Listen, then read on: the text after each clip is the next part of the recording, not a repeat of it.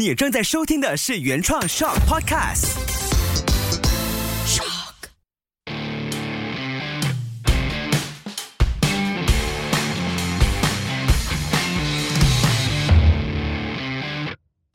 欢迎大家收听大马路这一集要聊的就是购买新车之前需要知道的事项。那我觉得购买一辆车子之前，首先最重要的东西就是 before 价钱，before 什么品牌的车子，什么 CC 马力、扭力等等。我觉得最重要的第一项就是你要了解自己的需求。其实也不只是买车啦，你买一台手机，你需要知道自己要多少 RAM，一百二十八够不够？两百五十六够不够？一个 TB 够不够？啊，你需不需要 2K 的荧幕？你需不需要有什么功能等等？这个你自己要知道。所以，不论你买什么东西，都需要知道自己需要什么东西，然后才去做出选择。当然，我相信大部分的人，很多时候都是看人家买什么，自己就买什么，这是一个很普遍的消费习惯。那如果你在英国的话，只要有人说，诶，买什么车好啊？要买什么车？英国人就会跟你讲，just buy a Golf。所以在欧洲呢，基本上 Golf 已经是一个，好像在马来西亚，你说要买什么车，大家都会讲哦，买买 V 啦这样子。所以在英国，一人家叫你买 Golf，不然人家就叫你买 Fiesta。如果有去过欧洲的朋友，应该都知道路上能见度最高的车子都是 Volkswagen Golf 啊，或者是 Ford Fiesta 等等。那如果你去过日本的话，日本就是以这个 K Car，就是小型六百六十 CC 左右的车子为主。那以马来西亚来讲的话，就如我刚才说到的，一般上别人都会叫你买 My V，因为它是一个。很多人买的东西，那很多人买的东西就代表它不会错，然后市场的二手价也相对的稳定，因为万一你要卖，也很多人要找。当我们说了解自己的需求啊。毕竟买车子还是跟买手机有差别的，因为很多时候你买手机或者你买电器，它可能是给一次钱，或者可能你做分期是六个月、十二个月。可是，一般上马来西亚人买车，大部分都会供五年、七年或者是九年，这主要是看你的社会的这个阶段。那一个社会新鲜人来讲，通常他们都会供九年或者七年，让自己每个月的供车的数目大概在四五百块左右。所以了解自己需要什么车子，了解自己的需求之后，就要知道自己每一天的行驶距离。所以，如果你住在东马，你住在沙巴，住在沙捞越的话，你应该就很清楚知道什么样的车子适合自己。那可能是这些皮卡车，可能是 pickup truck，可能是 high lux，它比较适合你。那如果你住在西马，尤其又是住在城市的话，那你未必需要 four by four，你未必需要一些比较高的车子，可能一般的小轿车都能够满足你。所以你每一天的行驶距离是以走高速公路、走市区行驶，经常要塞车，它都会影响你买车的决定。而第三个，我觉得你最重要的问题是你真的需要车子吗？虽然我们讲的这个话题是说买车之前要需要什么，但是我觉得最重要的是买车之前你真的需要车子吗？如果你没有车子的话，你每个月可能你叫一些电召车，或者是你坐公共交通工具，你每个月的开销是多少？可能我一个月要花三百块在公共交通，但是我公车可能是四百块，诶，这样你就可以有一个更清晰的概念。所以为什么刚才我说跑高速公路跟跑市区呢？因为你跑长途跟跑短途呢，你对车子的需求是不同的。如果你是经常跑市区的人，我觉得车子比较轻、比较小两是比较好的，因为你经常一直要起步、一直要停、一直要走的话，那如果太重太大两的车子会对你的每一天造成负担。而且，如果你经常是要进出一些比较狭窄的卡坝，一些比较难转的，那你家小两的车也会比较有好处。你家大两的车子可能对驾驶的时候，它会造成一些困扰。这样子，不管是大梁的车、小梁的车，或者是 Four by Four 等等，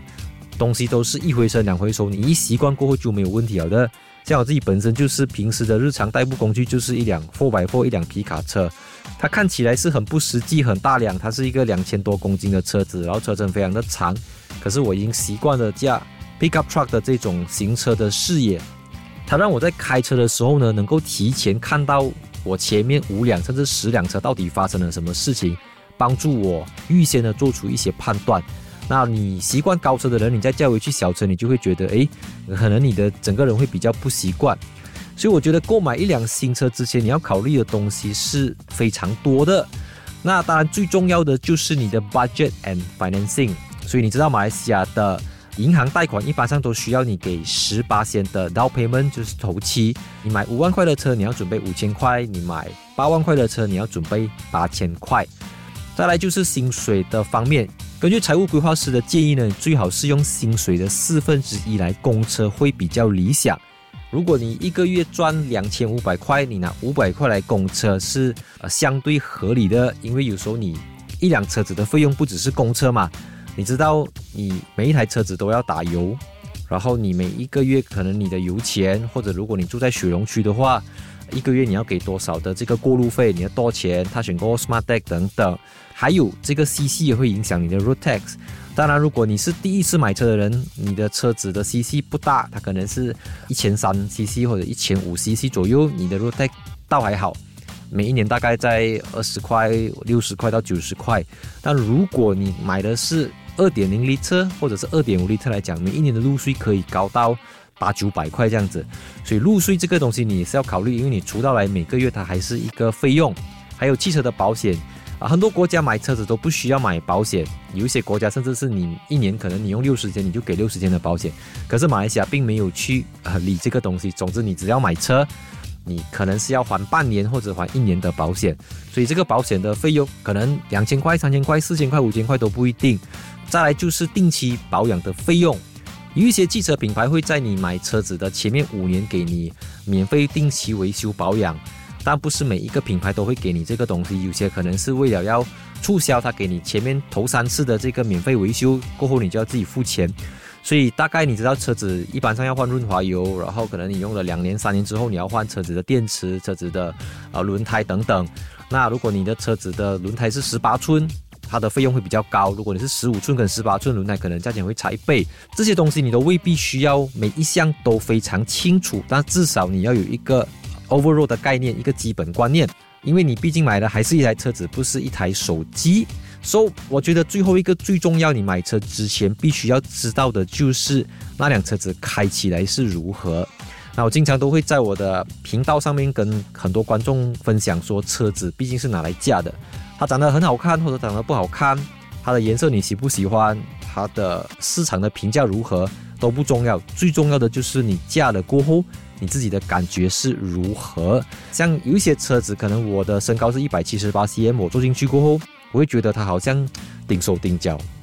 就是它不符合这个人体工学。那同样的情况，有一些人坐进去又觉得很舒服，好像那辆车子的座椅就是为它量身打造的。俗话说，一种米养百种人，没有最好的车子，只有最适合你自己的车子。所以除了 test ride 之外呢，就像一般上买东西的建议，就是货比三家。可能你现在要买一个 S segment，你至少要去试驾多另外两个品牌的 S segment，你未必真的对那两台车子有兴趣。不过你至少要知道你自己的这个选择，它到底以后你会不会后悔，而不是说现在你买了，因为人家讲好你就买，然后过后你看到别人的，你又觉得说好像别人的比较好这样子。我觉得毕竟现在你去试驾车是不用钱的嘛，大家都很多的汽车陈列师或者汽车的这个销售员都会鼓励你去试驾。说你去试驾过后，搞不好你还可以参加什么幸运抽奖，拿一些 free gift 等等，也不一定啦。所以我觉得，呃，购买新车之前需要知道非常多的事项。总的来讲，我觉得第一个你要了解自己的需求，最后一个你要去试驾那辆车子。